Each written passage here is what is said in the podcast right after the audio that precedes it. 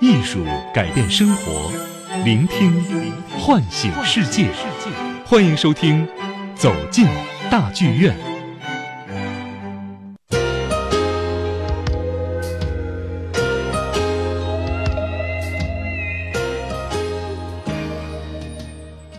时间过得真快，这暑假也过去了，咱们该收收心了。中国人不是有句老话吗？叫做“边框边搂，全在收口”。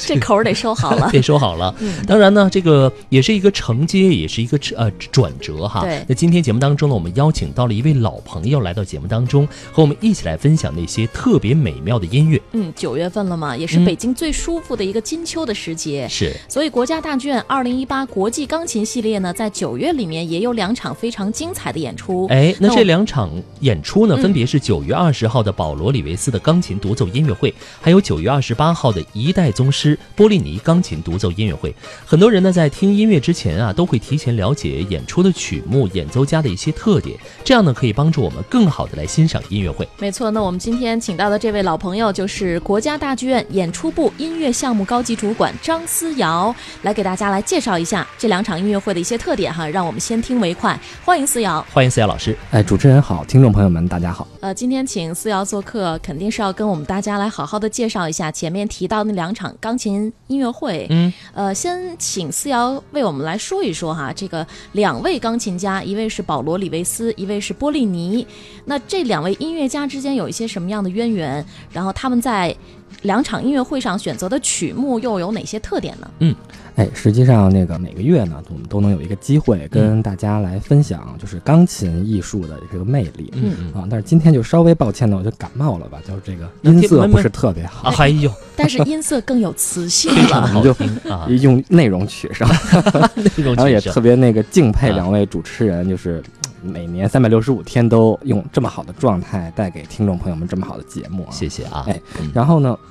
刚刚像怀想所说的啊，就是开学了嘛，嗯所以秋高气爽，我们就安排了两场这个独奏会，在一个月里。嗯，这个实际上呢，也符合那个国际钢琴系列的全年的节奏。嗯，哎，我们一年大概十七场嘛，所以的话，基本上就是一个月一场，或者是一个月两场，嗯这样或者两个月三场这样一个密度，也是希望能够让更多的喜爱啊、钢琴独奏音乐会的朋友呢，能够有更好的机会，嗯欣赏到这些音乐会。那么说到这两场演出呢，嗯，保罗·里维斯呢是一个呃，就是年富力强的壮年的钢琴家，嗯呃就是处在就是钢琴演奏者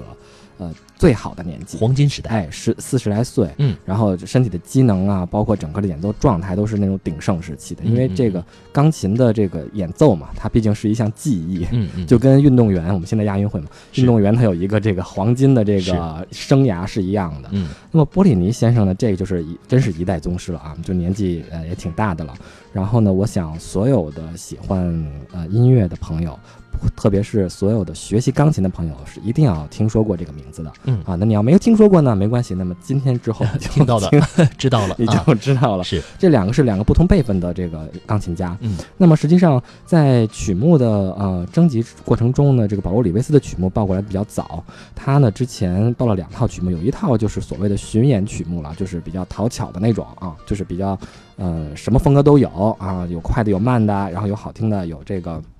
稍微晦涩一点的，但是另外一套曲目就是现在大家看到的这套，就是呃贝多芬的十一首钢琴小品作品幺幺九，嗯。然后上半场第二，接下来是海顿的奏鸣曲，嗯嗯，哎，降 E 大调奏鸣曲。而下半场呢，就是以海顿奏鸣曲开头，那么以勃拉姆斯的四首钢琴小品作为收尾，那么恰好编号也是幺幺九，所以这个拿到这个曲目的第一瞬间，就是一种下意识的直觉呢，你会觉得，哎，好像要李维斯他想在这个曲目里面有一个呼应，嗯就是说，因为我们都知道。啊、无论是贝多芬还是海顿，都是属于这个古典时代的大师。嗯啊，那么勃拉姆斯先生虽然他身处的这个呃所生生存的这个 年代是属于十九世纪了吧，嗯就是浪漫主义时期，但实际上他的这个创作有很大一部分是呃有古典主义的精神的。嗯所以保罗·里维斯他实际上是想通过这套作品来体现一种就是跨时代的，就是他把布拉姆斯生前跟贝多芬没有呼应的这种、嗯 这种感觉，用他的这个作作品来做一个呼应。嗯而且他作品编号都选的非常巧，都是作品幺幺九，就嗯贝多芬的作品幺幺九和这个布拉姆斯的作品幺幺九，而且都是钢琴小品，嗯这个还挺有意思。当时我嗯们看这个、这个曲目，嗯你要知道，就是在贝多芬那个时代，钢琴小品并没有达到一个很鼎盛的一个地位。嗯啊，大家只不过是我们一想钢琴小品，贝多芬的就是献给爱丽丝呀，嗯，就包括其他一些，它只真的是个小品啊。但是到了勃拉姆斯那个时代，通过之前的舒伯特也好，包括门德尔松也好，嗯嗯等等一系列的音乐大师的这种把这种小的篇幅的这种题材，这种赋予了更多的这种艺术魅力以后呢，嗯钢琴小品就变得特别的嗯。展现出了特别的风貌，嗯所以勃拉姆斯最为细腻的和最为精彩的，或者是最为独白的内心，属于他自己的东西的，都在钢琴小品里。嗯所以这也是呃李维斯想要通过这套曲目所表达的一个意思。嗯那么就很巧，就是之后呢，我们就收到了这个波列尼的这个曲目。嗯他的这个曲目呢，上半场是舒曼的花纹，也叫阿拉伯风格，嗯然后呢是一个很大的曲目，叫做呃没有乐队的协奏曲。嗯嗯，就是它是用钢琴的，它写为写叫题目叫做协奏曲（括号没有乐队），所以这是一个很大型的题材。下半场是两首肖邦的夜曲和肖邦的第三钢琴奏鸣曲，嗯。所以这又是一个呃浪漫主义，就是两个浪漫主义者的一个呼应，你知道吗？嗯就是所以就是一个呃年富力强的年轻人，他呢就陷入到了一种哲思，就是保罗里维斯，他想在古典主义的里面呃寻找一些逻辑。那么这个钢琴大师七十来岁了。这波利尼先生在在他晚年，用一种很从容的状态来去给我们解读一下这种浪漫主义是什么。嗯你就突然觉得，哎，这两个作曲，呃，两个钢琴家有了一种一种默契，嗯其实像是无心插柳的一种嗯呼应，嗯就觉得挺有意思的。在整个九月，嗯嗯，在节目一开始呢，我们思瑶老师为大家这个介绍了一下我们在九月这两场演出，两位老师演奏的一些不同风格的一些乐曲。其实我觉得思瑶老师不仅仅这个内容取胜，其实声音还是 OK 的哈。对，还是 还是很好听的。很好听。当然，也通过这个事情呢，也要跟这个思瑶老师说，注意好自己的身体，也是提醒我们收音机旁的很多的一些听众。这个现在进入到九月之后呢，明显感觉到天气有一点点凉了，嗯尤其是早晚有一些温差，咱们大家伙呢一定要适时的增减衣物，保护好自己的身体健康哈。嗯刚刚这个思瑶老师说了，一位是波里尼，是一位老师大师级别的一位人物，他主要演奏的是浪漫主义情怀的一些作品。哎，那我们的这个李维斯呢，是古典主义风格的一些曲目。对对对，所以说都是不一样的。而且我就突然觉得哈，就嗯刚才就来的路上，我就突然想，哎，大家都说秋天一定要来北京。嗯啊啊啊！因为北京的秋天特别美，是而且我们是一古都嘛，嗯就是整个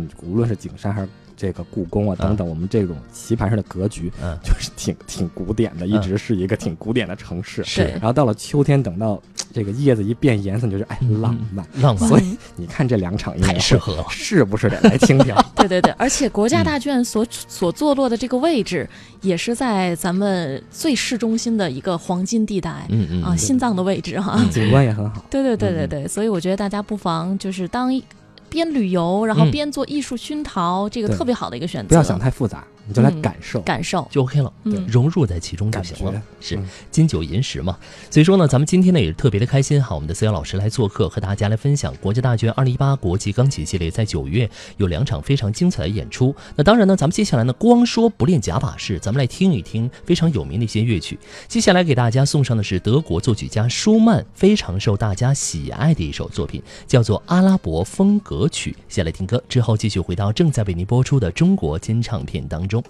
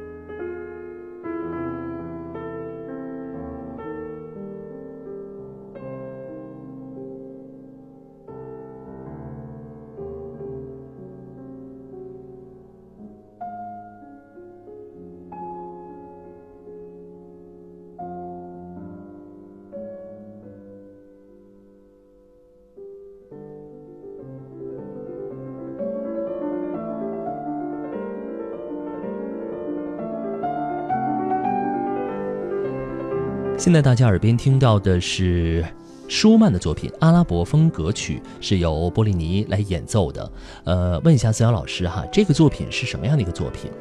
对，我觉得就是终于我们有一个机会可以聊聊舒曼了。嗯嗯啊，我们之前的节目聊过巴赫，聊过舒伯特，聊过贝多芬啊。嗯当然，舒曼这个作曲家，实际上，嗯、可以这么说，就只要是他的大型作品，或者是他的主要作品出现在这个节目单上，就嗯。都是一个事件，啊、就是哦一个古典音乐界的事件。非因为对于。非常重要，因为他的这种音乐作品，首先要有人敢弹，嗯。嗯，第二得有人会听，嗯嗯嗯。嗯，第三就第三就是说这两者得结合在一起，就是嗯舒曼的作品非常的难，就是一方面是音乐上的，一方面是技术上的，这个我们可以展开很多很多话题。嗯就是所以舒曼的作品不是所有人都能够触碰的，像比如说我们之前说过的马拉，哪怕贝多芬早期的作品，那么舒伯特，这都是小朋友可以弹的，嗯嗯嗯嗯，舒曼不是。哦，不行，啊，对，不行，这个有一定要进阶到什么样的一个阶段哈？一定要是起码是专业的演奏，就是你的演奏技巧一定要过关，嗯就是要要要有一定的专业演奏能力，这是一。嗯第二个，你的心智要达到他的那个，就起码你要接近他吧，嗯嗯这是一点。嗯所以呃，而且关于舒曼来讲，能够展开非常非常多的话题，嗯就是他是一个话题型的作作曲家。而且甚至我们会看到在，呃评论界或者是在呃欣赏界吧，乐迷之间吧，嗯大家对于他的评论有时候偏离了音乐本身，因为嗯你知道，就是舒曼是音乐史上，呃，比较著名的一个被确诊患有精神疾病的一个作曲家。啊哦。啊、所以就是大家对于他的这个精神疾病的这个讨论，会嗯嗯有时候会多于他音乐的讨论，就是大家都会去去像八卦一样去聊这个事情。实际上，对于舒曼来讲是不太公平的。哦。嗯嗯，这第这是一，第二一个就是说，舒曼他被嗯有些学者誉为是一个纯粹的浪漫主义者，嗯。就是他的音乐说简单一点，就是按我们现在一个比较嗯接地气的说法，就是要有感觉，嗯就是他的音乐创作是靠感觉，嗯。所以他并没有更多的，比如说是呃依附依附文学，或者是依附其他的艺术形式，比如说像李斯特那样写一些什么彼得拉克十四长诗啊，嗯。或者写一个旅行年代呀，从绘画中有一个灵感。他不是，他所追求的就是纯的声响带给你的直抵人心的一种感受。嗯嗯，所以他曾经在他的 C 大调幻想曲，这是提献给克拉拉的，就是他最爱的那个女人，呃，有一个呃引用了一个这个叫做呃施莱格尔的诗啊、就他这么写的说，在纷繁的世界中，有一个微小的声音穿过了一切的声响，传递给那暗自倾听的人。就是，就这话一说出来，就是你拿到那个乐谱，然后你看到这个话，就啊传递给那暗自倾听的人，就觉得哇塞，整个人都都进入到那个状态了，你知道就是就是诗意的状态。嗯。所以像刚才这个花纹也译作阿拉伯风格，实际上它就是一种图形，一种花纹的样式。嗯。你就能够看到，像刚刚我们听到的这些段落，就是先有一个，呃，先有一个比较活跃的部分，比较嗯快的部分，嗯然后突然就会沉浸到一个他自己的醒冥想中。嗯我们就马上能够想象，就是你在看一幅画的时候，或者你在看一个图案的时候，你刚开始看的是图案本身，嗯然后你就开始沉入到了自己的一个幻想或者是感受中。嗯嗯嗯，然后你可以想很多很多事情，嗯然后过了一段时间以后，你可能又被拉回到这个眼前的画作中，所以这个曲子特别有意思，嗯它是一个真实的内心的观感的表达，嗯而且又特别的舒曼。所以嗯对于舒曼来讲，你你真的要进入到他那个状态，你才嗯能够理解和谈好他。嗯但是很遗憾，就是我们就呃不是很容易能够 进入到他那种呃就是比较分裂的或者是比较多重的这种感感受中嗯嗯啊、嗯所以我们一接近他很难，嗯第二一个他 他最开始的志向是成为一个钢琴演奏家。啊，但是因为年纪比较大呢，所以他用了很多那种辅助器械去练习，但是很不幸就把手练坏了。哦嗯，所以的话，嗯，他就只好专心这个从事作。作曲，就是关上一扇门就打开一扇窗嘛。嗯，所以有时候开玩笑，他们钢琴系的学生就讲说，舒曼写成这样是对你们的报复，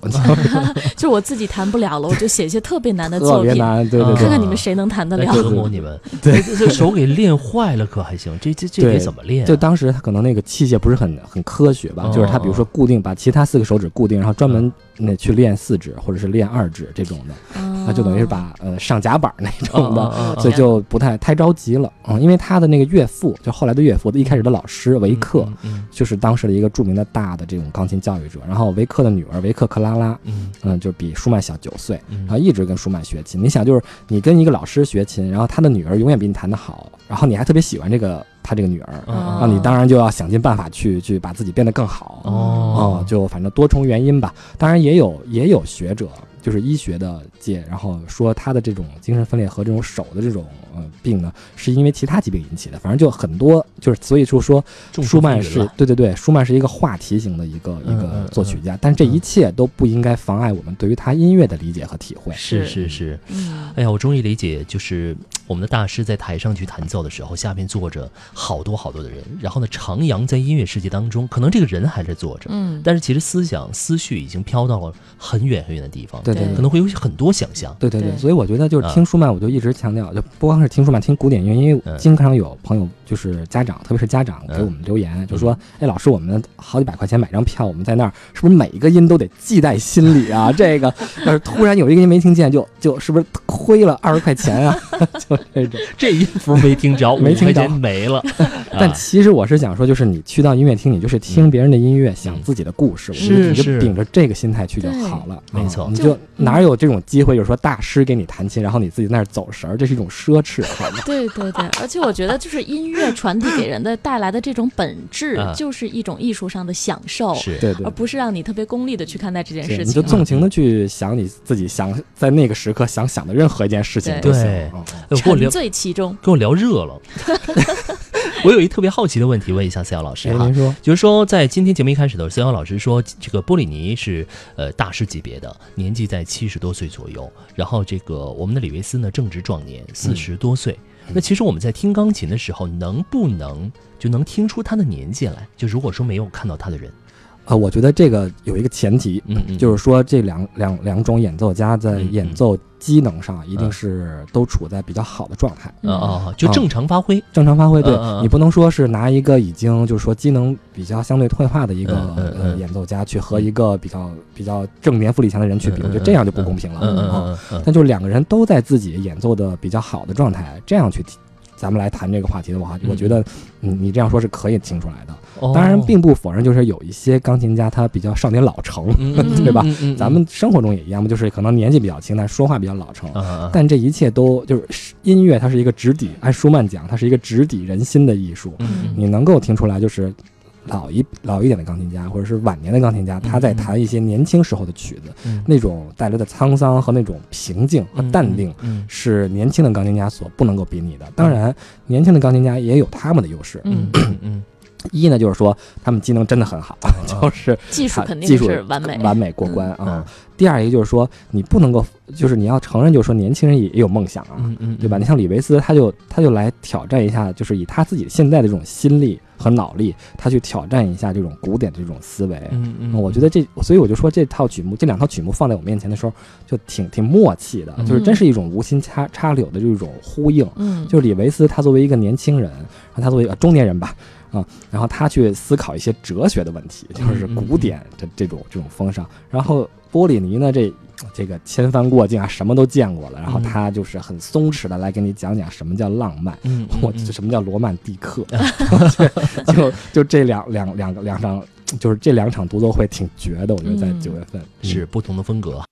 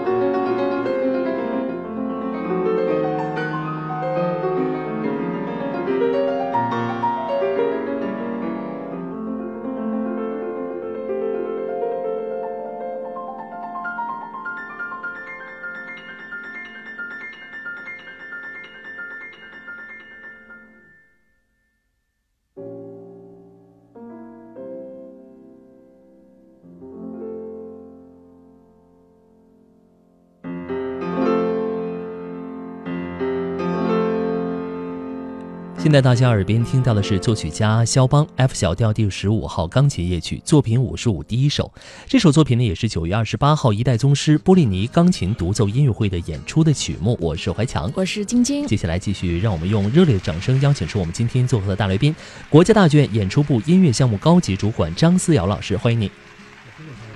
啊，听众朋友们，大家好啊！两位主持人好，是。行，继续回到节目当中哈。咱们接下来有一个问题问一下我们的思瑶老师，在一代宗师波利尼钢琴独奏音乐会上选择的曲目上半场是舒曼，下半场呢是肖邦。这两位作曲家呢共同生活在十九世纪，而且都出生在一八一零年，可以说是同龄人。那两位作曲家的作品在风格上有着什么样共同的点和一些关联吗？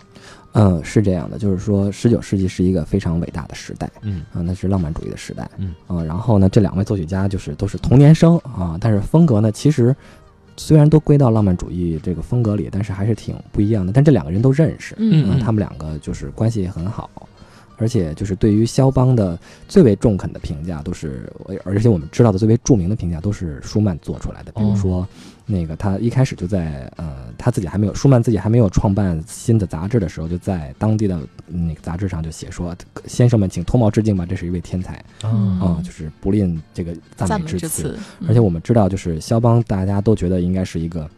呃，优美啊，然后夜曲嘛，对吧？圆舞曲啊，沙龙型的这种作者，但是肖是舒曼说的，就是他的音乐是藏在花丛花丛中的大炮。对，因为肖邦就是呃流亡嘛，就是从波兰的到的巴黎，然后等等，就是在欧洲流亡，所以他心系祖国的这个情感是是舒曼从他的作品中捕捉出来的啊。所以这两个人呢不太一样，就是因为肖邦他民族情节很很重的。嗯，他的他的最经典的作品《马祖卡》就是来自于这个波兰的一个舞曲，被肖邦带到了这个巴黎的这种沙龙圈子，大家才知道波兰有一个舞曲叫马祖卡。嗯，但是舒曼他是一个知识分子型的这种追求这个诗意和纯粹的那么更为内省和直接的人。嗯啊，所以这两个人在创作理念上不太一样。当然，这个对于我们观众来讲不用。嗯，我们咬文嚼字知道这么多，我们就去听他的感受就行。而且我们觉得，嗯，纵览这些作曲家的这种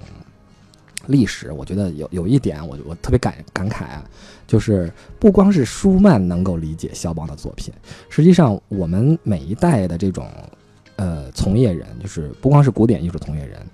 包括电影的从业者都对肖都都从这个古典艺术中汲取了自己的这种理解。我印象特别深刻，有一个电影叫做《钢琴师》，嗯，它讲的就是一个犹太钢琴家最后留在了这个因为战乱嘛，留在了这个废墟中，就战战呃战呃废墟里。然后突然有一天他在找吃的的时候，嗯，就发现了一台钢琴，嗯嗯，但是有一个纳粹就就也发现了他，嗯，然后在纳粹的枪口下说你是谁？然后他说我是个钢琴家。他说那你能够。给我弹一个什么吗？就是很挑衅那种。你想，他都已经在电影情节中哈，这个钢琴家都已经好长时间没有吃饭了，但是他坐在钢琴前，在纳粹的枪口下，然后就弹了一曲这个肖邦的第一钢琴叙事曲。嗯，我当时看到这个情节的时候，真是为这个导演要喝彩，因为知道就是肖邦的作品它是战歌呀，而且是波兰作曲家。对对对，而且那就在那个时候，作为一个音乐家，他能够反抗。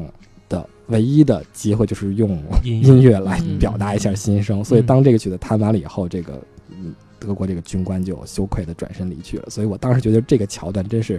呃，献奉献给所有喜欢古典这个音乐的或者是古典艺术的人的。我觉得这个特别精彩的一个段落。所以对于音乐的理解，从从古至今。都能够给我们很多的这种启发和这种情感的收获。嗯，之后咱们和大家分享的是舒曼的作品，F 小调无乐队钢琴协奏曲第一乐章辉煌的快板。思阳老师，这个作品也会在到时候的音乐会上会来演奏。对，这就是上半场的第二首作品。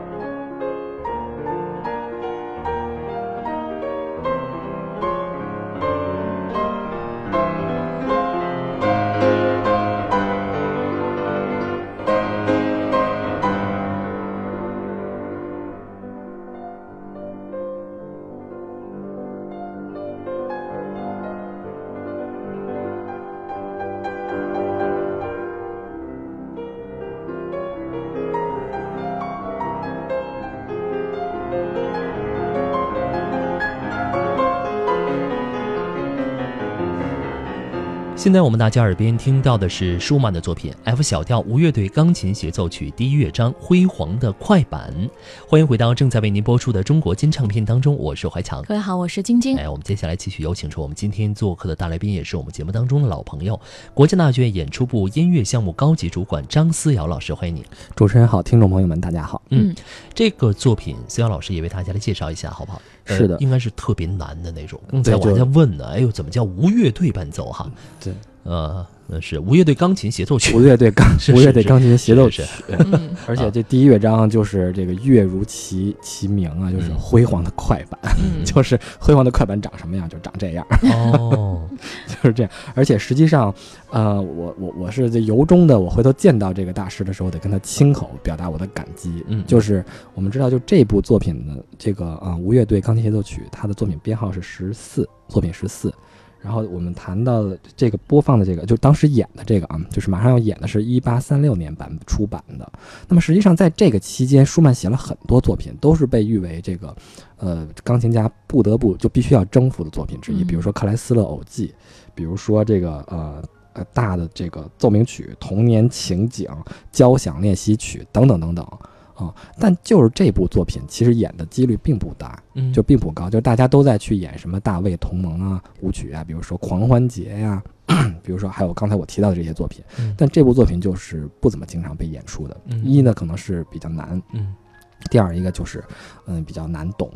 嗯嗯嗯，所以我就特别感谢，就是波里尼大师能够以他这样的这个年纪，还能够为这个古典音乐界的观众在扩拓宽，就是大家的曲目和耳朵，嗯做自己的努力。我觉得这是特别要感谢他的一点。嗯，而且就是实际上这次他是呃九月二十八号是是马上就过来了嘛，但实际上在两年前他有一次差点就来了，但是当时因为身体原因就取消了演出。嗯那次他也是带了一些新的曲目，就比如说现代一点的曲目，所以就是大师在晚年的时候，就他现在这个年纪，还在致力于这种古典音乐的这种现场音乐会的曲目的拓宽，嗯，就是他这份努力，我觉得特别让人钦佩。嗯，就是他完全可以就是躺在自己的功劳簿上做一些就是更舒服的事情。嗯、因为你要知道他年轻的时候就是肖邦国际钢琴大赛的这个金奖。嗯，然后他就是他得了这个奖以后呢，就是当然就要要做一些巡演了，对吧？然后巡演一圈以后呢，他就突然宣布就是封山了，就是我我要我要归隐，嗯就是说我觉得，呃，我我是拿了这个奖，但是我现在演了，就是全世界演了一圈以后，我觉得我的心智和我的这个嗯呃思考不能够再支撑我整就是接下来的这个艺术生涯，嗯所以他就闭关了很长一段时间嗯啊、然后等于在这个过程中自己又在不断的修炼，嗯，然后去积累，然后再出山嗯啊、就是他有他对于自己的这种艺艺术的这种啊、呃积累是有要求的，而且有极高的追求。对，太太太让人钦佩了，所以人家是大师呢 所以这就是我我这个特别特别感慨的一点啊。嗯嗯而且，那么说到嗯这首作品，呃，那么它实际上也也被也被称作是 F 小调大奏鸣曲，所以嗯就是它实际上是一个奏鸣曲的题材。但是对于舒曼这样的一个浪漫主义者来讲，有一个评论叫做“任何的形式都束缚不了他”，嗯，就是他可能写一个奏鸣曲，或者是写一个，比如说其他的这种套曲或者怎么样，但他真实想表达的东西绝对不会因为这个音乐的这种呃题材的这种结构的限制而束缚，所以他还是他自己的那种感受为先的这种创作的方式。所以他的作品如果演绎的非常精彩的话，嗯，你听上去是非常非常过瘾的。嗯嗯当然了，我们也在呃平时听到过一些，就是也也谈了啊，就是一些其他的钢琴家也谈了，但是你你你听并没有听明白，就是你听的一脸很懵的这个状态。嗯，所以那个时候，如果你在音乐会中遇到了这种情况呢，首先呢不要呃苛责自己啊，嗯就说哎呦我没听懂，我是不是好像嗯不行这钱又白花了，对，可能啊因为也有一个可能是就是钢琴家自己也也没有太想的很稳妥，嗯也是有这种情况发生，所以。嗯就是古典音乐，它是一个参与的过程，它是一个过程，所以大家就轻松一点去听就好。哦，这首先是一个非常难的作品哈。那嗯当然，我们的大师呢也会在九月二十八号的一代宗师的波利尼钢琴独奏音乐会上也会演奏这个作品。对所以说咱们大家伙呢、一定要守候在那里了，我们呃在现场来聆听一下。对对因为机会太难得了，太难得了。这是大师的一片心意。对，是，咱们接下来要和大家分享的作品呢是勃拉姆斯的作品哈，是四首钢琴作品，作品幺幺九之狂想曲有力的快板对对对，啊。这两个作曲家实际上这个又有渊源了，而且实际上就是大家对于舒曼的这种讨论，除了刚才我们说的这种他精神上的这个嗯被确诊的这个疾病以外，嗯另外一段被大家所打引号的津津乐道的就是勃拉姆斯啊、和舒曼以及克拉拉舒曼，就是 勃拉呃舒曼的夫人的之间的这种非常亲密的关系。嗯大家就会比较热衷于讨论这个问题，但实际上这也不太公平，嗯。因为呃，就是勃拉姆呃舒曼呢对于布拉姆斯的欣赏那是举世公认的，就是在他晚年的时候，最生命中的最后三年，他他经过这个约哈希姆的这介绍，约哈希姆是当时的一个非常著名的小提琴家，嗯。他引荐布拉姆斯到舒曼家，嗯。然后呢，舒曼就听到了布拉姆斯的这个演奏，当时布拉姆斯才只有二十岁，嗯然后舒曼已经是四十多岁了。嗯嗯。啊，他就说，哎，马上就，他当当时这个舒曼因为精神问题，已经已经从这个呃编辑就是杂志的这个出版社已经退休了，就辞职了，他没有办法写东西了，嗯嗯很多年。然后为了勃拉姆斯重新这个这个写了一篇文章，就是大家你们需要知道这是一个展翅的雄鹰，就是称赞这个勃拉姆斯。那个文章叫《新道路》，嗯，然后就是等于是他对勃拉姆斯非常欣赏。哦，嗯难得的一个人才难。得的一个人才，但嗯只不过非常可惜的就是三年之后，这个嗯舒曼就就去世了。但是勃拉姆斯呢，就是因为一呢是仰慕舒曼，第二一个他爱这个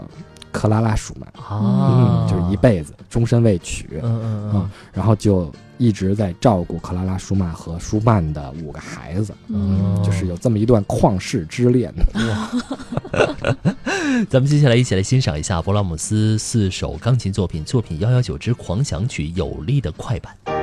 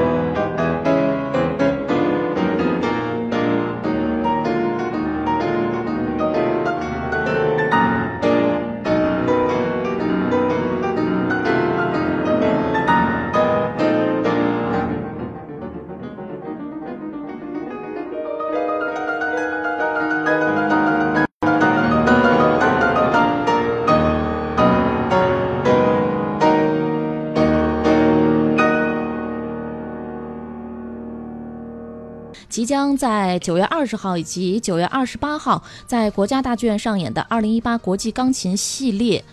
音乐会啊，这两场音乐会是一场九月二十号是保罗·里维斯钢琴独奏音乐会，九月二十八号是一代宗师波利尼钢琴独奏音乐会。哎，所以说喜欢的朋友千万不要错过哈，一定要坐在大剧院的这个座位上来仔细的聆听大师带给我们这些音乐的美妙。其实呢，还有最后一个问题，因为时间的关系，问一下赛老师，对于作品的演绎呢，每位作曲家都有自己独到的理解，不同年龄段的作曲家理解呢，也会存在不小的一些差异，会有所谓最好的演绎。存在吗？对，我觉得这是一个特别特别好的问题。太好了，因为这个呃，我们在这个整个的呃行业过程中，经常会听到这样的嗯嗯声音，就是最好的演绎。对，而且会有朋友们就是拿不同的版本来来比较比较。哎，就比如说谁谁弹这个好，谁谁弹那个好，我觉得这都是啊整个观演文化的一部分。嗯